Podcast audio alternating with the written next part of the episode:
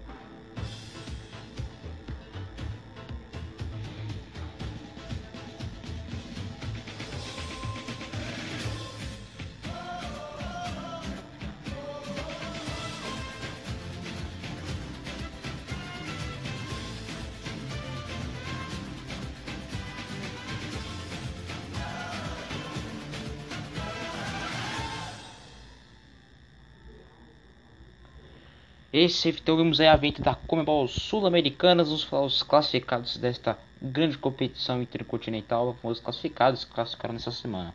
Bom, o, a equipe do Penarol eliminou o Nacional, o Red Bull Bragantino eliminou o Del Valle, o Santos que eliminou o Independente da Argentina, o Atlético Paranaense eliminou o América de Cali da Colômbia, o LDU eliminou o Grêmio, o Libertar eliminou o Júnior Barranquilla da Colômbia, o Rosário Central eliminou o Deportivo Táchira da Venezuela e o Sport Cristal eliminou a equipe de Arsenal de Sarandi da Argentina, né? Então os classificados que classificou foram é, Red Bull, Santos, Atlético Paranaense, LDU, Libertar, Rosário Central e Cristal, o Sport Cristal. É, das classificados da competição. O que me surpreendeu mesmo foi é, dos confrontos é, das equipes brasileiras, que me surpreendeu foi a eliminação do Grêmio. Não esperava que o Grêmio fosse eliminado pelo ter feito um grande resultado na, no jogo de ida, pessoas em Quito. Começou vencendo na arena do Grêmio e toma virada de 2 a 1 uma forma surpreendente, né, da minha opinião, da minha visão. Né, impressionante como o time do Grêmio virada, como foi, tomou essa virada, né? Então, para mim foi uma grande surpresa essa grande classificação da LDU, eliminando os favoritos aí. Temos um, poderíamos ter um confronto, nós poderíamos ter um Grêmio Atlético Paranaense, mas acabou que a LDU se classificou. Então, para mim, foi o grande surpresa dessas oitavas da Copa Sul-Americana. Tivemos o Clássico Uruguai, o Penal se classificando também. Acho, o Penal fazendo bons jogos aí também. Acho que um dos favoritos a ganhar a Copa Sul-Americana.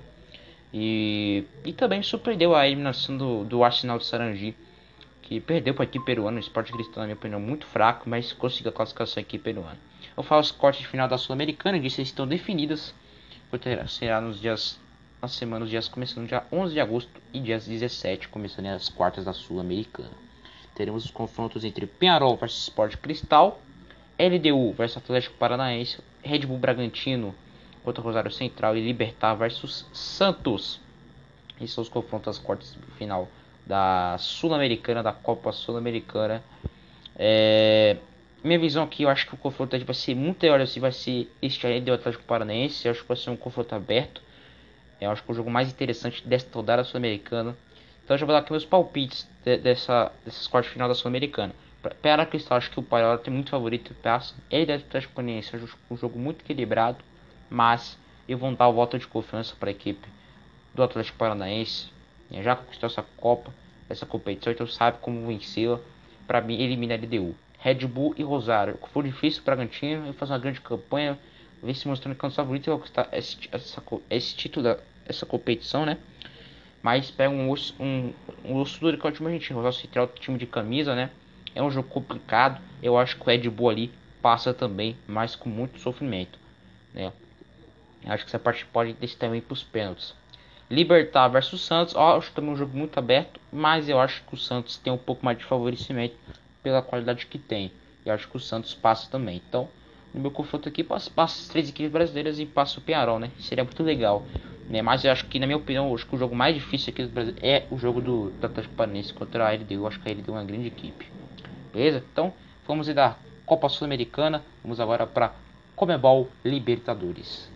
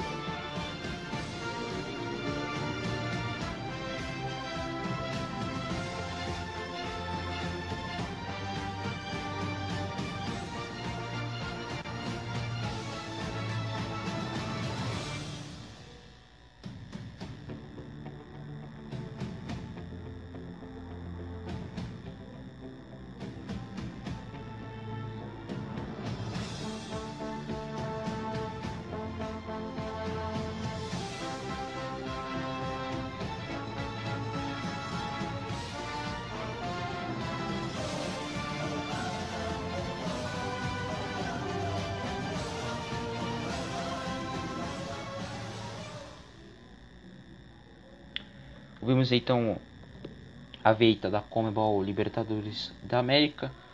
É, vamos falar dos classificados da competição.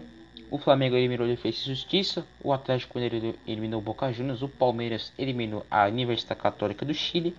O Fluminense Serra Portenho. O jogo vai acontecer na semana que vem. O Fluminense venceu o primeiro jogo lá no Paraguai por 2 a 0 o, o jogo foi adiado semana por causa que o filho do treinador do Serra Portenho, o Arce, morreu. Então o jogo foi adiado respeito do treinador do Serra Porto, o jogo foi adiado para semana que vem. Eu acho muito difícil o Serra Porto ter viragem, até ter que nas minhas anotações, nas minhas anotações para mim o Fluminense passa.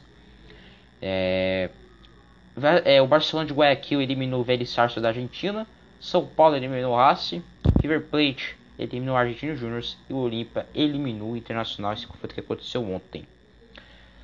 Várias surpresas na minha opinião nessas etapas da Copa Libertadores, eu acho que as grandes surpresas foi a eliminação do Inter ontem. O Inter é um time muito fraco. É, os dois jogos eu acompanhei do Inter Inter. A quantidade de gols que o Inter perdeu é uma coisa impressionante, cara. Até me assustei.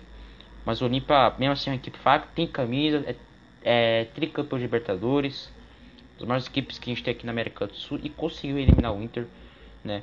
Uma forma surpreendente, né? Uma equipe, né? Foi com a garra, foi na raça, o Olímpia conseguiu classificar. E vai pegar o Flamengo, né? Quem diria? O Olímpia nas quartas de final da Libertadores, impressionante, surpreendeu mesmo. E pra minha surpresa foi São Paulo eliminando o Racing, uma vitória espetacular na Argentina, venceu lá no SN por 3 a 1 o Crespo fazendo uma grande uma grande partida, o treinador do São Paulo, colocando aí um menino de 18 anos, Marquinhos, apostando bacana, mudou alguns jogadores e venceu o Racing, que era, parece muito difícil só para eliminar o Racing, pelo empate fora de casa, pelo que os times argentinos jogam em suas casas, mas o São Paulo surpreendeu e quis uma grande classificação aí. Também me surpreendeu essa classificação do São Paulo para as quartas da Comebol Libertadores de América. É, é, sobre o Cerro Porto e Fluminense, como eu já falei, acho que o Fluminense para mim já deve já está classificado, porque o Cerro Porteño é fraquíssimo esse time paraguaio. Então, vamos falar os confrontos das quartas de final da Copa Libertadores de América já estão definidos aí.